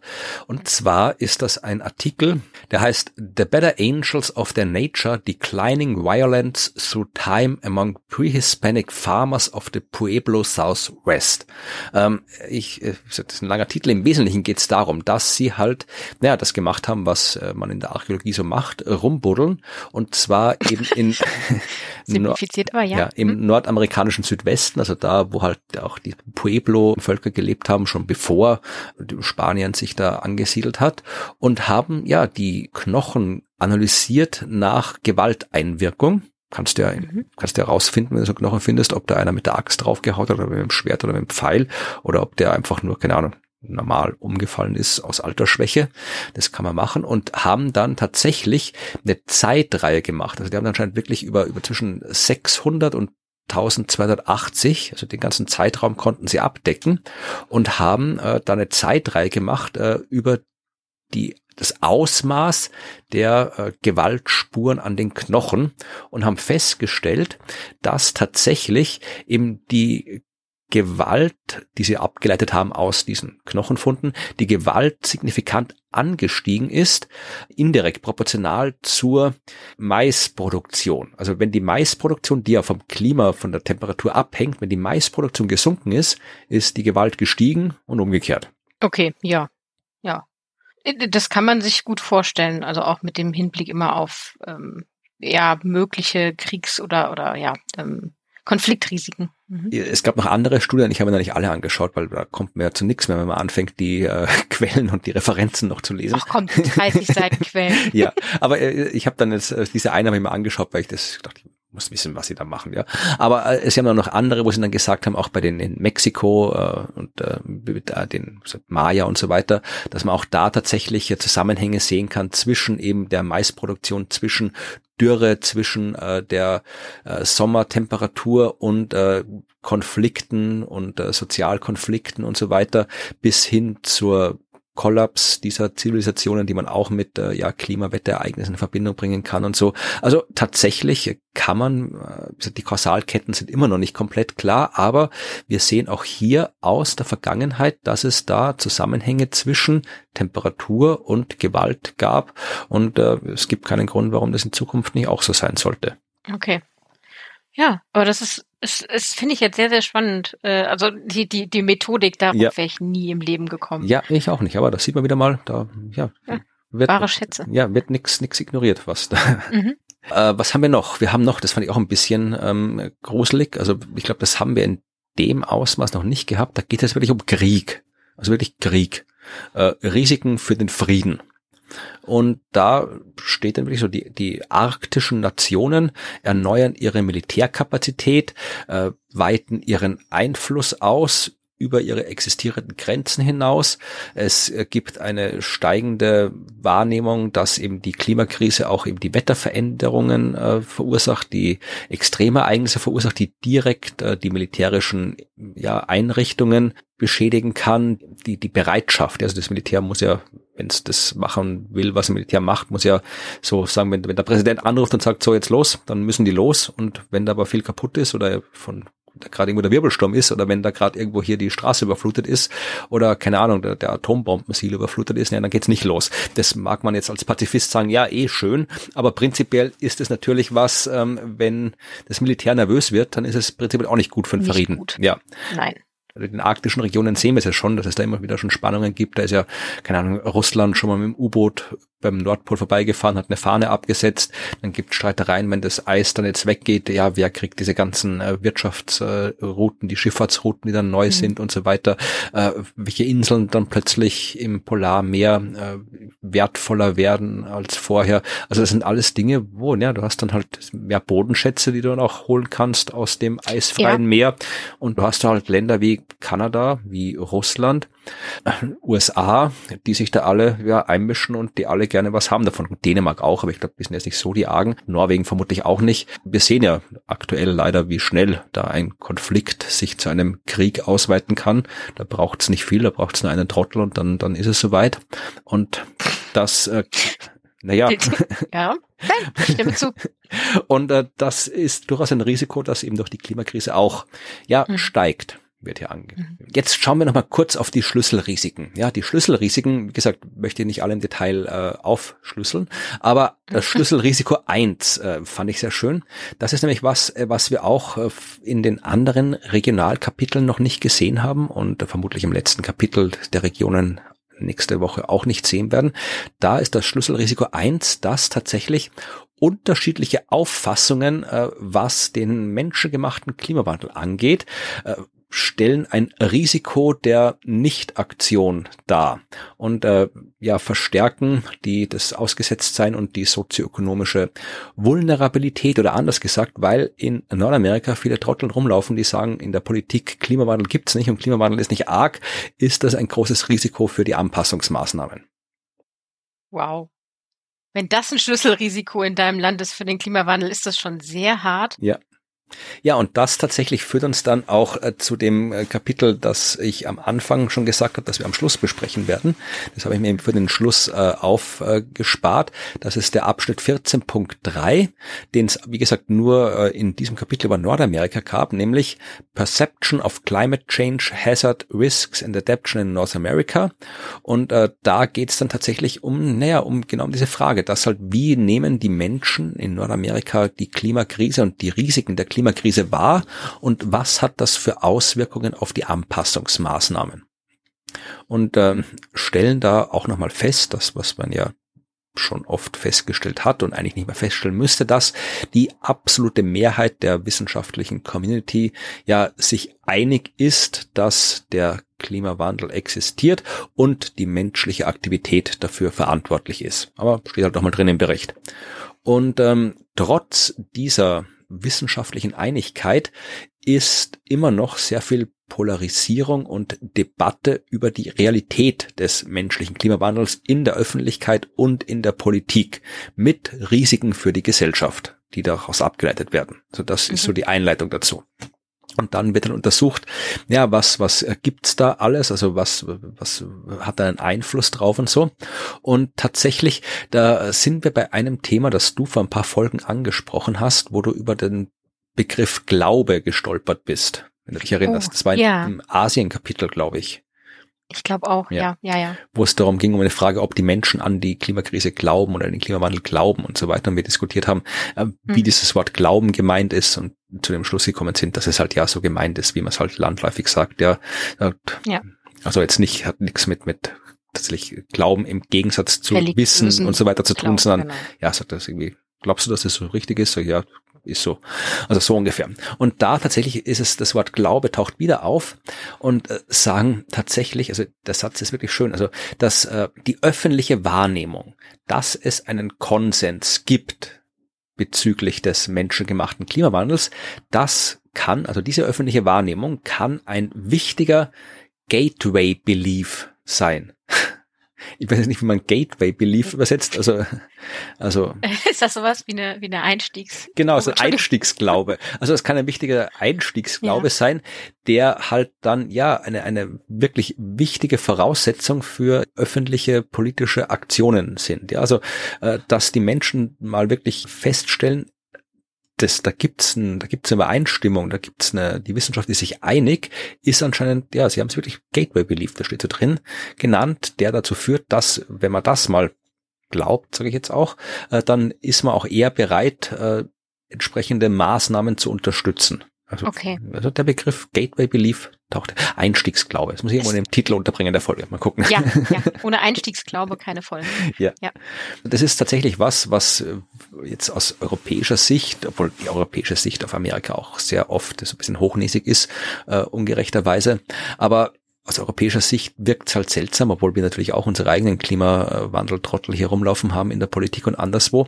Aber hier wird nochmal festgehalten, dass rhetorische äh, Missinformation beziehungsweise ja, also allgemein Missinformation, Fehlinformation zum Klimawandel und die absichtliche Unterminierung der Wissenschaft haben zu Fehlwahrnehmungen des wissenschaftlichen Konsens beigetragen, zu Unsicherheit und dazu, dass man eben äh, ja die Risiken nicht richtig einschätzt, dass die Dringlichkeit nicht richtig eingeschätzt wird und dass ja halt mehr gestritten wird. Und auch das ist wieder etwas, was durch entsprechende Studien da auch noch entsprechend belegt wird. Also das ist auch nicht einfach nur so dahingesagt. Und was ich auch interessant fand, ist, äh, dass sie es auch untersucht haben, äh, von was das abhängt. Wir hatten das, glaube ich, im allerersten Kapitel des IPCC-Berichts, also Kapitel 1, Teil 1, äh, Gott, da, Gott. Ja, ja, dass äh, vor allem in den USA der Glaube, ich bleibe jetzt bei dem Wort, an die Klimakrise, an die menschengemachte Klimakrise, dass der wirklich äh, in den USA sehr stark von der Parteizugehörigkeit oder der, der Partei, ähm, ja, der Partei, wie sagt man, Parteivorliebe abhängt. Also das ist wirklich davon abhängig, ob du Republikaner und Demokraten gut oder schlecht findest. Das bestimmt deine Sicht auf die Klimakrise hauptsächlich. Mhm. Und ähm, das führt aber auch dazu, dass eben wirklich ja sehr, sehr kleine, aber laute Gruppen dann wirklich den, den öffentlichen, die öffentliche Auseinandersetzung äh, entsprechend bestimmen können und damit auch die öffentliche Unterstützung für Anpassungs- und Abwehrmaßnahmen beeinflussen können und schwächen können. Ja, und dann haben wir noch die ganzen ja, wirtschaftlichen und politischen Einflussnahmen, Lobbyismus und so weiter, die da tatsächlich dann eben alles äh, die Klimawandelkommunikation negativ beeinflusst haben. Und ähm, die Medien werden auch noch erwähnt, also da kriegen alle was ab hier, dass die eben die Klimawandelinformationen mitbestimmen und auch eine wichtige Rolle da spielen, wie jetzt die öffentliche Meinung entsprechend dargestellt wird. Und sie erwähnen explizit etwas, was mir auch auf die Nerven geht, sehr oft, diese ja, ähm, journalistische, zu Recht existierende Norm des äh, Ausgewogenseins, die aber in vielen Fällen äh, eigentlich eine falsche Ausgewogenheit ist. Ja, also wenn ich jetzt eine Diskussion über die Klimakrise mache, dann muss ich da nicht irgendwie eine Person hinsetzen, die sagt, ja, Klimakrise gibt's und eine, die sagt, Klimakrise gibt's nicht weil das ist dann vielleicht ausgewogen, weil der eine sagt das, der andere sagt das, aber es die Realität ist halt nicht, äh, nicht so, 50 ja. 50 und das ist das was jetzt mich persönlich also bei der Klimakrise natürlich stört's mich aber mich hat halt schon vorher sehr oft gestört diesen ganzen Talkshows wo es dann immer so Pseudowissenschaft geht, ja, oder wie gesagt, irgendwie so, wie über diese Diskussionen hier, Astrologie, ja. steht unser Schicksal in den Sternen. Das ist genauso, ich mache auch keine Talkshow, wo es da geht, irgendwie Blitz und Donner, ist das nur Meteorologie oder doch die Blitze von Zeus? Ja, muss ich nicht machen, so eine Talkshow, nee. weil das ist eine Frage, die existiert nicht mehr, die haben wir beantwortet, da gibt's auch nichts zu diskutieren und genauso äh, gibt's auch nichts zu diskutieren, ob jetzt die Klimakrise menschengemacht ist oder nicht. Das ist eine, eine Debatte, die nicht existiert und die deswegen auch nicht geführt werden muss, aber dieser, dieser äh, Bias in der Ausgewogenheit führt halt dazu, dass die Medien, die halt dann tatsächlich in dem Fall auf Unterhaltung schauen, Unterhaltung durch Kontroverse, anstatt äh, sich über Information, dass halt da dann eben eine Debatte geführt wird, die in der Realität nicht existiert.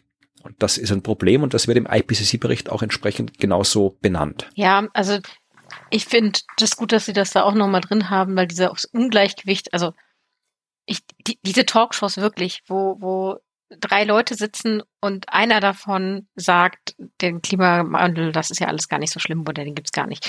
Und das ist so falsch. Das ist so, so falsch und man muss wirklich nicht immer jeden einladen. Ja, ich meine, das, das Problem ist halt auch, dass wir dazu neigen, solche Talkshows, die da alle rumlaufen, als Informationssendungen wahrzunehmen, obwohl mhm. die ja eigentlich Unterhaltungssendungen sind. Also diese Talkshows ja. werden nicht geplant äh, im Sinne von, wie informieren wir die Menschen, sondern die werden geplant und die Gäste ausgewählt im Sinne von, was bringt die beste Unterhaltung. Ja, also insofern kann man die auch durchaus ignorieren. Das ist auch der Grund, warum ich so gut wie nie in Talkshows gehe. Also ein anderer Grund ist, dass ich selten eingeladen eingeladen werde, aber ab und zu werde ich eingeladen, wenn es dann wiederum geht, da sitzt, wir haben hier einen, der, wir wollen eine Talkshow über Homöopathie machen oder über Astrologie und wir haben schon eine Astrologin und wir bräuchten noch einen Astronom. Gesagt, sowas, also mache ich nicht mit, sage ich mal ab. Jetzt ja, sind wir gut. abgewichen. Äh, wir wollen ja, ja hier Es geht jetzt hier um diverse Umfragen. Es gab 2018 offensichtlich eine groß angelegte globale Umfrage, also global 26 Länder. Aber ähm, Kanada und Mexiko, da ist tatsächlich eben, äh, wurde gefragt, also was ist jetzt hier die, die, die ärgste Gefahr für die Zukunft oder in der Zukunft? Und in Kanada und Mexiko hat man gesagt, Klima, Klimakrise. Äh, in Amerika war Klimakrise nur auf Platz drei. Mhm. Tatsächlich ist es divers, also sehr unterschiedlich. Also in ländlichen Regionen ist die Akzeptanz der Klimakrise geringer als in den urbanen Gegenden. Aber in Kanada, ja, da also so gut wie alle kanadischen Regionen haben eine höhere Akzeptanz der Klimakrise als selbst die liberalsten Ecken in den USA. Ja, also, aber auch in Kanada wieder, dort, wo die fossile Industrie äh, sehr stark ist, da sieht man auch, ist die Akzeptanz der Klimakrise sehr viel geringer. Also das sind alles sehr interessante Einflussfaktoren, die man sich dann eben auch in der Abbildung 14.3, die wir schon angesprochen haben, auf Seite 16 nochmal anschauen kann. Da ist es ein bisschen grafisch aufgearbeitet. Da wird abgebildet für USA und ein Teil von Kanada. Sie haben Mexiko weggelassen, weil die da nicht äh, drin waren in dem Survey und auch das nördliche Kanada, weil da wohnen zu wenig Leute, um aussagekräftig zu sein, offensichtlich. Okay. Und sie haben unter anderem untersucht, also nicht nur gefragt, ähm, ja, menschengemachte Klimakrise, sondern sie haben gefragt, äh, wird die Erde wärmer und haben das so als, als Proxy-Frage mhm. genommen für die Klimakrise. Wieder aus den Gründen, die wir vorher schon gesagt haben, dass man da nicht schon sofort die Leute auf Ablehnung setzt, die sowieso das alles ablehnen. Also äh, haben das da irgendwie gemacht. Ich weiß nicht, ob man das machen kann, aber sie haben es gemacht. Und äh, man sieht es da schön. Also wir haben ja so die ganz roten Regionen, wo 90 Prozent zustimmen, die Erde wird wärmer. Das sehen wir halt da, ja, so in den, in den kanadischen Ballungsgebieten im Osten und im Westen. Äh, und tatsächlich, also das, was ich schon vorhin erwähnt habe, sieht man auch hier. Also Kanada ist tendenziell röter als USA und rot heißt halt hohe Zustimmung. Ja, orange-gelb-Töne in der Grafik heißen weniger Zustimmung. Und selbst wenn man sich so anschaut, wo man denkt, na ja, da, da sind wirklich die aufgeklärten Amerikanerinnen und Amerikaner, so an der Ostküste, an der Westküste, in den großen Städten, äh, sind sie eh, aber trotzdem ist da die Zustimmungsrate immer noch geringer als so in der, ja, Kanada im Allgemeinen ich komme ich komm über diese, diese Grenze nicht weg. Ein gesunder Menschenverstand hat offensichtlich zumindest Ländergrenzen. Ja, naja, hängt halt alles die Politik, die Gesellschaft, die Medien, ja. alle mit drin. Es ist, ich finde es aber halt krass, das so zu sehen. Also, dass man da wirklich äh, gerade so im, im Westen da diese Grenze einfach ziehen kann zwischen den Regionen. Ich meine, klar, im, Mittel, da, im mittleren Gebiet da ist gar nicht so der große Unterschied zwischen Kanada und den USA, aber ja, sichtbar. Ja. ja, noch ein paar Zahlen für Mexiko, weil die in der Grafik nicht drin sind. Also da gab es natürlich auch entsprechende Untersuchungen. Ähm, es gab eine Untersuchung aus Mexiko, wo 73 Prozent der Leute gesagt haben, dass tatsächlich der Klimawandel, die Klimakrise eine wichtige, große wirtschaftliche Umwelt- und Sozialgefahr ist. Und auch hier äh, sieht man, dass die Zustimmung dort am größten ist, wo die äh, ja Menschen am stärksten den Risiken ausgesetzt sind, also wieder in diesen äh, Regionen der Küste zum Beispiel und so. Äh, es gab eines äh, Studie aus dem Jahr 2017, da haben 85 Prozent der Leute, die gearbeitet haben aus Mexiko, gesagt, dass eben Klimawandel, Klimakrise menschengemacht ist. Und auch hier sieht man einen starken Zusammenhang zwischen den Leuten, die schon eben extrem Wetter erlebt haben, ja, so Extremtemperaturen, Wirbelstürme und so weiter. Also, dass all das einen Einfluss hat. Also auch in Mexiko ist, ich jetzt mal was vergleicht, wird man Mexiko so mit 75, 83 Prozent, ja, sind sie auf, auf Kanada-Niveau ungefähr, wenn man das jetzt in dieser Grafik eintragen würde. Mhm. Dann gab es noch, bevor wir jetzt dann langsam mal zum Ende kommen, ähm, eine interessante Studie, wo mehrere Länder untersucht worden sind und äh, untersucht wurde, was jetzt da wirklich so die ideologischen Einflussfaktoren sind, die tatsächlich eben ja die die Akzeptanz der Klimakrise der globalen Erwärmung beeinflussen. Also das sind, ist untersucht worden ähm, hier also Verschwörungsideologien, äh, Individualismus, dann auch noch so links, rechts, liberal, konservativ, Demokraten, Republikaner, politische Orientierung. Und da hat man gesehen, dass in den von allen 25 Ländern, die tatsächlich untersuchbar sind, gab es in den USA die stärksten Verbindungen äh, zwischen diesen ideologischen äh, äh, ja, Voraussetzungen und dem Zweifel an der Klimakrise. Also da konnte man wirklich genau aus der Ideologie auf die auf den Zweifel oder Nicht-Zweifel schließen. Und äh, in Kanada war der hauptsächliche Einfluss äh, auf das Nicht-Akzeptieren der Klimakrise wirklich also konservatives politisches Denken. Also wenn du konservativ bist, dann hast du eher die Klimakrise abgelehnt. Und Mexiko, schreiben sie hier, gab es keine ideologischen Auswirkungen. Also da Mexiko war das wurscht. Also da haben da haben andere Sachen eine Rolle gespielt, ob du jetzt sagst, die Klimakrise ist da oder nicht da, aber nichts ideologisches. Also jetzt nicht irgendwie Politik äh, äh hier links rechts Verschwörung Rechts, und so weiter. Ja, konservativ, okay. Ja. ja. das ist interessant. Also dass das da gar nicht so eine große Rolle spielt ja. offensichtlich. Und dann sagen wir noch einen Satz, der auch drin steht. Äh, communicating to educate or enhance knowledge on climate change, science or consensus does not necessarily lead individuals to revise their beliefs. ist auch etwas, was man in der Wissenschaftskommunikation feststellt. Äh, wenn man den Leuten sagt, äh, dass es anders ist, als sie denken, dann führt das nicht zwingend dazu, dass sie was anderes denken. Das ist okay. etwas, also was in, in der Wissenschaftskommunikation man oft denkt, irgendwie hier so, es war ja so in den 70er Jahren ist, wo das aufgekommen ist, diese ganze Public Understanding of Science Geschichte, wo man so dieses äh, ominöse Defizitmodell der Wissenschaftskommunikation ins Leben gerufen hat, gesagt hat, ja, wenn die Leute die Wissenschaft doof finden, dann wissen sie einfach zu wenig, dann müssen wir ihnen einfach Bescheid sagen und ja. dann werden sie schon gut finden. Und das funktioniert halt nicht. Nee, nee, dieses, dieses Defizitmodell so von wegen, man muss einfach nur mehr Informationen führen zu besseren Entscheidungen. Nein, also nicht, das reicht nicht. Ja, ja, genau. Das ist eine zu simple Vorstellung. Genau. Und es steht auch hier nochmal drin, dass ja wirklich die Menschen, die können das halt wirklich äh, Ideen explizit ablehnen, die ihrem Glauben äh, widersprechen. Ja, weil man einfach sagt, das, das ist nicht das, was ich glaube und das widerspricht dem, also muss es falsch sein. Also das äh, verstärkt es dann oft noch dazu. Mhm. Das wird halt auch nochmal im Detail äh, ausgeführt.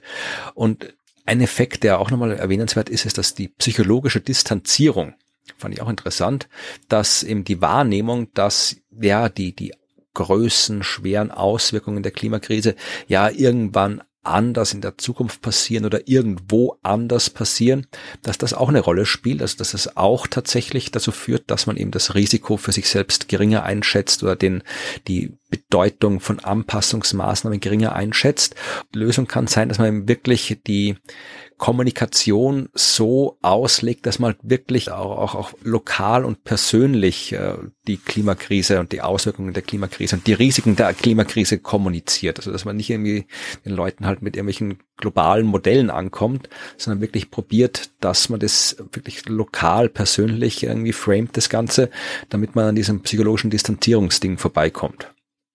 Also diese, empfohlen. Sie sagen, das kann man machen. Und dann sagen sie halt, diese, diese personalisierte Risikokommunikation, ja, die kann halt, ähm, ja, gemischte Resultate haben. Das kann funktionieren, kann aber auch ja. nicht funktionieren. Das vermutlich bin jetzt zu wenig in der Kommunikationswissenschaft, um das aufzudröseln, aber da gibt es vermutlich Forschung dazu, die das genauer. Ja, aufdröselt. da gibt es da gibt's Forschung, aber es ist halt einfach auch super schwierig, weil es von den Personen einfach so individuell abhängt. Das kann man so wenig, so schlecht pauschalisieren. Ja, manchmal, für manche ist ja eine Textnachricht immer noch einfacher oder eine bessere Möglichkeit, sie zu überzeugen, als ein langes, erklärendes Video. Ja, und dann noch mein Abschlusssatz für dieses Kapitel über Nordamerika ist ein Satz, der uns dann auch selbst zum Nachdenken bringen kann.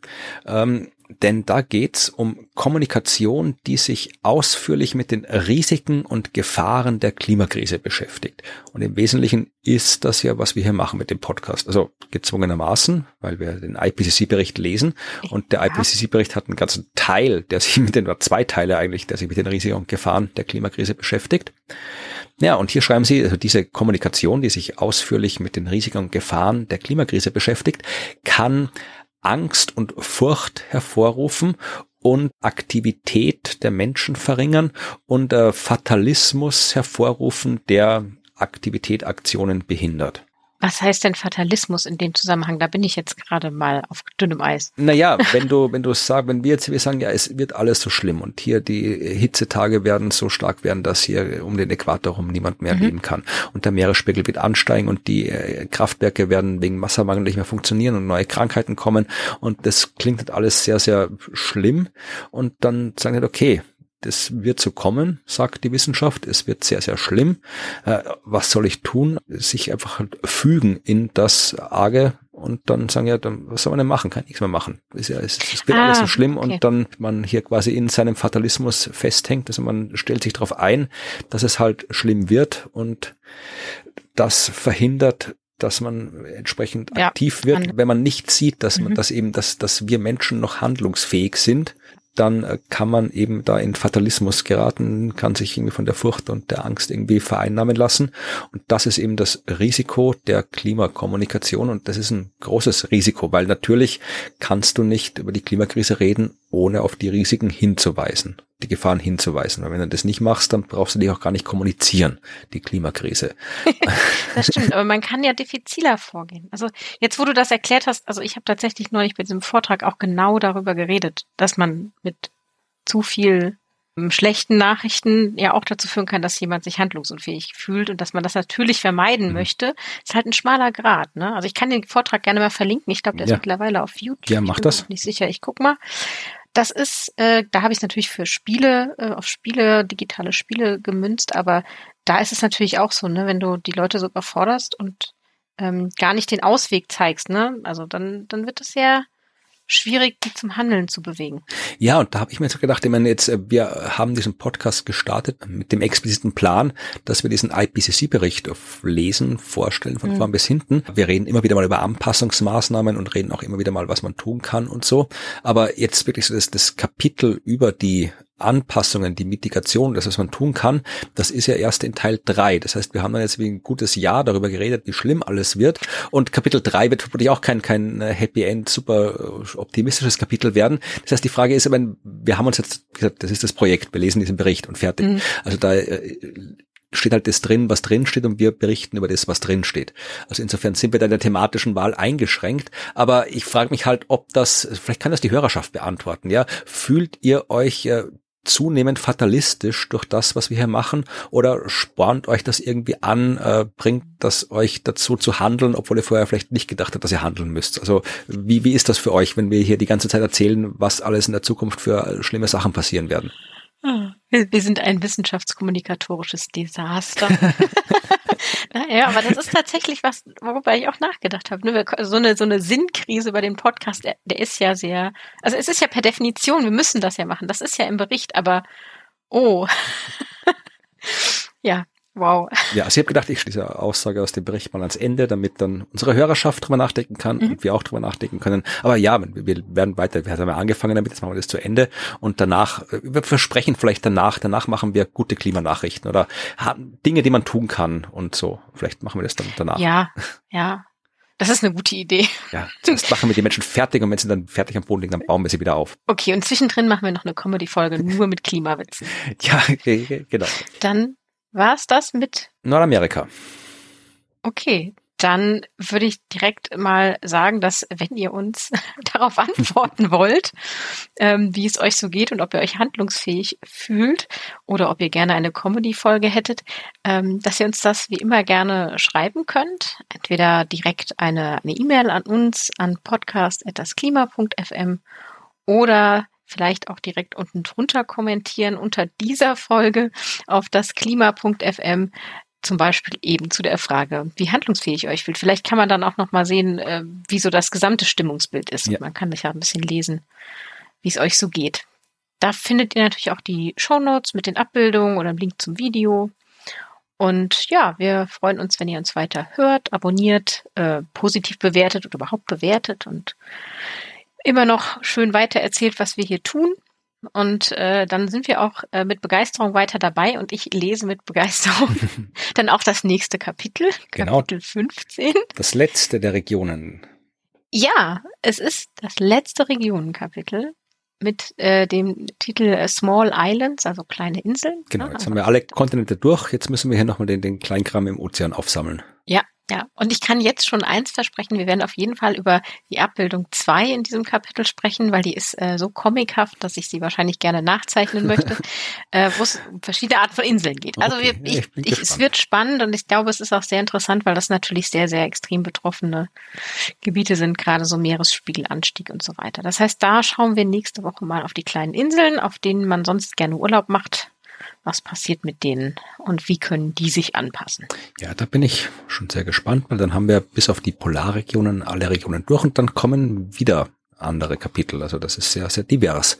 Der, mhm. vielleicht hören wir dann alles nochmal aus einer dritten Perspektive. Also ich habe noch, ich hab noch nicht reingeguckt, was da danach kommt, aber wir werden spätestens in der nächsten Folge, in der Vorschau, auf die übernächste Folge hören.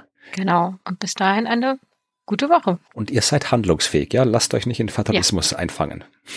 Bis nächste Woche. Tschüss. Tschüss.